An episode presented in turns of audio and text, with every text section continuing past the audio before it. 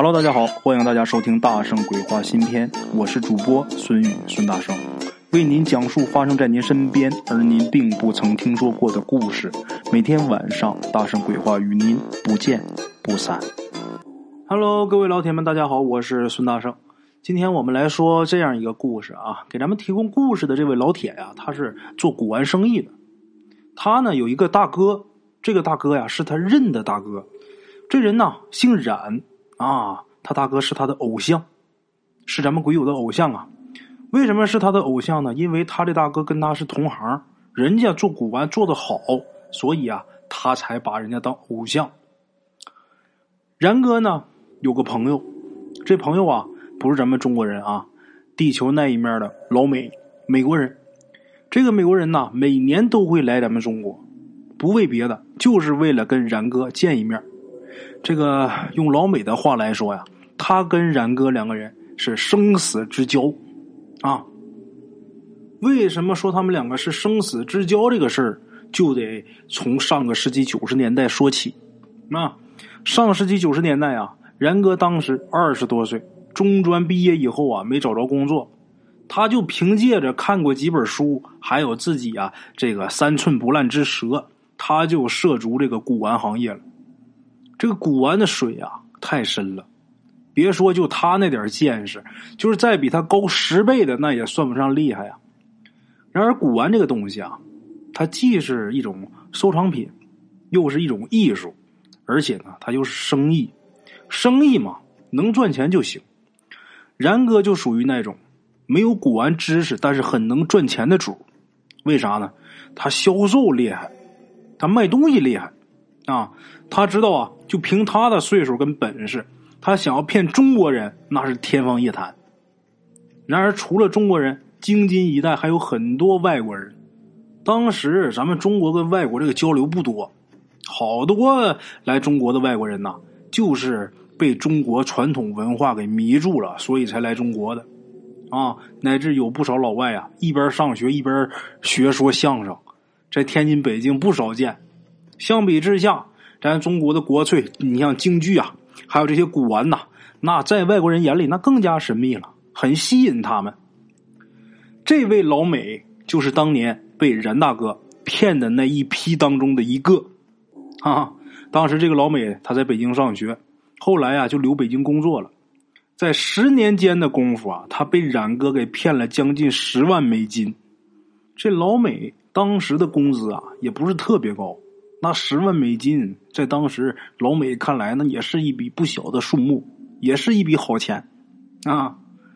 这个老美是这个冉哥他骗的这一批人中其中的一个啊。那冉哥骗的老外很多，所以他的生意啊，自己就自然而然的就做起来了，因为他能赚钱啊。这个老美呀，不是被他骗的钱最多的。但是他跟然哥的关系最好，为啥呢？因为九几年的时候，有一次啊，这个老外就听说呀，东南亚有这么一个小国，海里呀捞出了一批中国的古董，应该是古代沉船所带的东西。这个时候，这个老美已经被冉哥骗了几年了，他自己觉得啊，自己也是这方面的专家了，于是呢，他决定去这个东南亚的小国去捡漏去。这个然哥呢，无意间就知道了这个事儿啊。然哥知道北京玩古玩的几乎没人去，没人去这个地方。从这儿就可以看出来啊，这个沉船之类的，这是一个骗局。然而呢，当时然哥跟他女朋友刚分手，他就想啊，也出去旅游一下，换个心情。于是然哥就决定，我不如啊，再坑老美一回。啊！我就借这个事儿，我跟他出去玩一圈去。这然哥呢，这么计划着啊，他呢第二天就请这个老美吃了个早点。这一顿早点吃完，这老美啊几乎是求着然哥跟他去东南亚啊，人家就有这本事，会说这个早点摊上啊，然哥铺垫的很好。这个老美觉得呀，他要是不带着然哥。他自己去的话，那非得让这个东南亚人民给坑的连裤衩都穿不上。这个然哥呀，还故作啊自己很忙啊，还说呢，呃，我还有事儿，我走不开呀。这老美着急了啊！你跟我去，不但全程的花费我全掏，而且我再给你开工资，你就算是我的顾问。哈，就这样，这两个二十多岁的货就意气风发的组团去坑东南亚人去了。啊，等到那以后啊，这老美的眼皮子很浅，到那是看什么爱什么，哪有那么买东西的？还是买古玩。然哥一看呢，不像话了，是吧？这帮东南亚的孙子太狠了！你把我财神爷坑的倾家荡产，以后我吃谁去？然哥一看不行，我得管。自己呀，然哥开始大展神威。这些年他混迹古玩圈啊，你说他多么厉害，那都不至于。但是普通的造假手段，他都知道。他呢，就当着老美的面把这帮东南亚的骗子的手段给揭露了。揭露他们也挺简单的。因为那些骗子的手段很原始，也就是然哥啊刚入行时候的水平。这么一来呀，就给这个老美挽回了不少损失。这个老美很感激然哥呀，啊，给他挽回这么多经济损失，然后又惊叹于然哥的知识，他对然哥那几乎就是崇拜了啊。但是虽说你这弄挺好，这趟老美来了可什么都没买成啊。老美呀，挺不高兴的。这天呢，正住着呢，忽然间有个人来，来了之后就说有东西要卖给他们，但是这个东西很贵重，他自己呢也不敢带过来，得让冉哥他们两个人去他们村子去看。这冉哥也好奇哈，于是呢跟着老美就随那个人呐去村子了。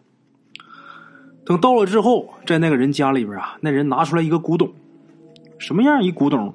是一根棒子。啊，能有这么一米来长吧？大概能有那么一元钱硬币的粗细吧。它这粗细也不好说，因为并不均匀。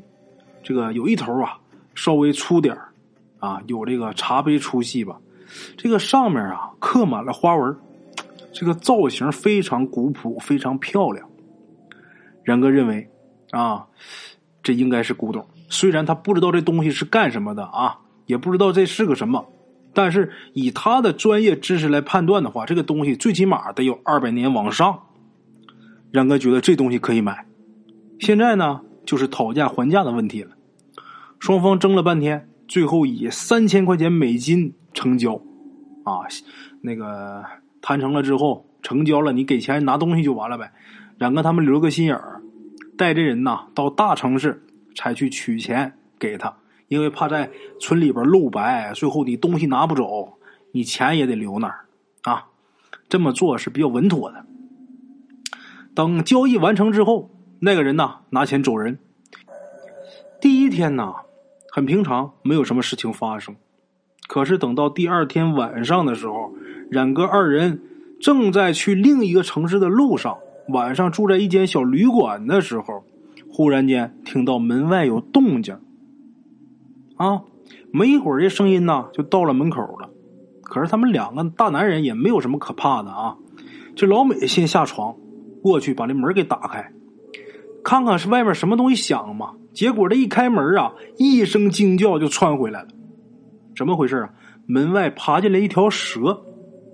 那么按理说，东南亚地区啊有蛇不算什么事儿。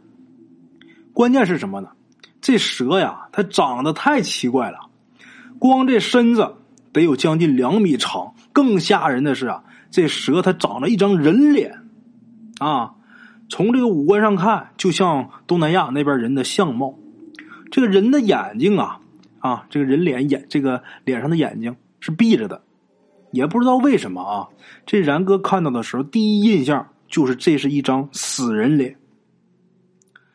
随后，这条蛇进屋了，他们。呃，这个蛇从门进来，他们就不能从这个门再跑了呀。万幸啊，他们住的这个房间是一楼，他们赶紧是从这个窗户手忙脚乱的跳出去。这个窗外啊，就是一片草地，灌木丛生啊。等跳出去之后啊，这俩人啊，脑子嗡一下，怎么着？外边好几条这样的蛇啊，这蛇就跟这个眼镜王蛇似的啊。这个身子可以抬起来一段这个人面上闭着的眼睛冲着他们，这俩人几乎是吓尿了，啊！然哥这时候脑子是飞速的运转，怎么办？这时候这老美已经都绝望了，他跟冉哥说呀：“这是魔鬼的蛇。”说完之后啊，这哥们一把就把自己佩戴的一个十字架给揪下来，塞给冉哥了，告诉冉哥：“上帝保佑你。”这十字架呀，是这老美从小带的这么一东西。这货就认为啊，这个东西绝对可以辟邪。他把这个塞给冉哥之后啊，冲着这几条蛇就要冲过去。同时啊，他告诉冉哥，这个蛇把他缠住以后，你快点趁着机会快跑。万幸啊，冉哥一把把这老美给拉住了。冉哥说：“你不能送死啊！”然后呢，这老美说了一串英文，说的太快啊，冉哥只听懂大概的意思啊。大概的意思就是。冉哥对他很好，何况啊，是他把冉哥给带来东南亚的，他对不起冉哥啊！而且冉哥这么有知识的人，死了是一种损失，把冉哥听的呀非常感动啊！灵机一动，告诉老美上树，哈，在他们身边呐，不远的地方有这么一棵树，这树啊得有好几层楼那么高。这老美说你上树没用，这时候冉哥啪给他一大嘴巴。你快上！这时候老美呀，只能是听冉哥的上树啊。等这个冉哥再往上爬，爬了两米多高的时候，抬头一看，这老美真实在呀！这时候几乎都爬到这个树顶上去了。哎呀，把冉哥气的，叫他你快下来啊！你就在我这个位置就行，你不用上那么高。这俩人呢，就这么在树上待着。这几条蛇呢？也慢慢的向这棵树逼近，啊，有的都开始往上爬了。这个时候，冉哥叫了一声“跳”，然后两腿一蹬，就从树上跳出去好几米远。为什么跳这么远？一来是情急之下，二来咱知道啊，有高度，那自然就比平地跳得远。就这样，蛇围着树呢，冉哥这一跳，他就等于跳到了这个蛇的包围圈之外。这个时候，这老美呀还没明白呢。冉哥呀，那就是落地之后，那是恨不得骂他祖宗啊！他总算听懂了，赶紧也跳过来了。这蛇也追过来了，这两个人是撒腿就跑，一直跑到天亮。他俩也不知道这蛇什么时候不见的啊！天亮了，回旅馆。晚上他们这么闹啊，这旅馆居然没有人听见。冉哥就觉得呀，这事儿怪呀，啊！这事怪，就是因为啊，昨天收的那个木棒。冉哥就怕当地有人搞鬼，回去啊取了箱子就走了。回到市里呢，赶紧就给国内啊自己认识的一个前辈打电话，跟他这前辈啊描述了一下这个东西。他前辈呢听完之后也不知道那根木棒是干什么的，也不知道它是一什么东西，只是模模糊糊的，好像是有点印象，听别人说过。就是应该是降头师的法器啊，然后告诉冉哥你等着。过了一会儿啊，他这个前辈又给冉哥把电话回过来了啊，电话一回过来，他这个前辈就告诉他啊，替他问了，别管那是什么东西，你现在啊赶紧送到当地的哪个哪个庙，然后把这个交给那个庙里的哪位哪位僧人。啊！你告诉这位僧人，你就说无意中买到的，请僧人交还施主，然后你们赶紧回国。冉哥听完他前辈的话之后啊，是一切照办。回国以后呢，也就没事了啊。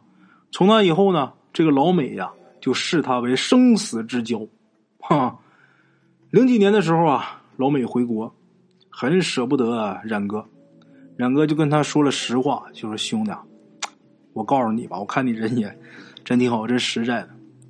我卖给你的东西啊，贵的呀都是赝品。为什么？因为我们祖上的好东西我不能给你。便宜的倒是有不少真东西。那个，我既然能跟你说这么多啊，你要是心里不平衡的话，我现在有钱啊，我给你退款。这么一来，这老美就觉得呀。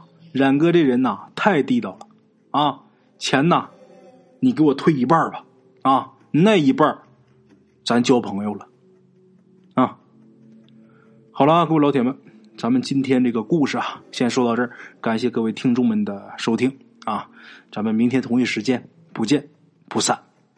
OK，各位老铁们啊，咱们今天的故事呢，先到这里。感谢各位好朋友的收听啊！我的投稿微信是幺八七九四四四二零一五，欢迎各位好朋友加我的微信，点赞、转发、评论。今天呢，故事先到这儿，咱们明天同一时间不见不散。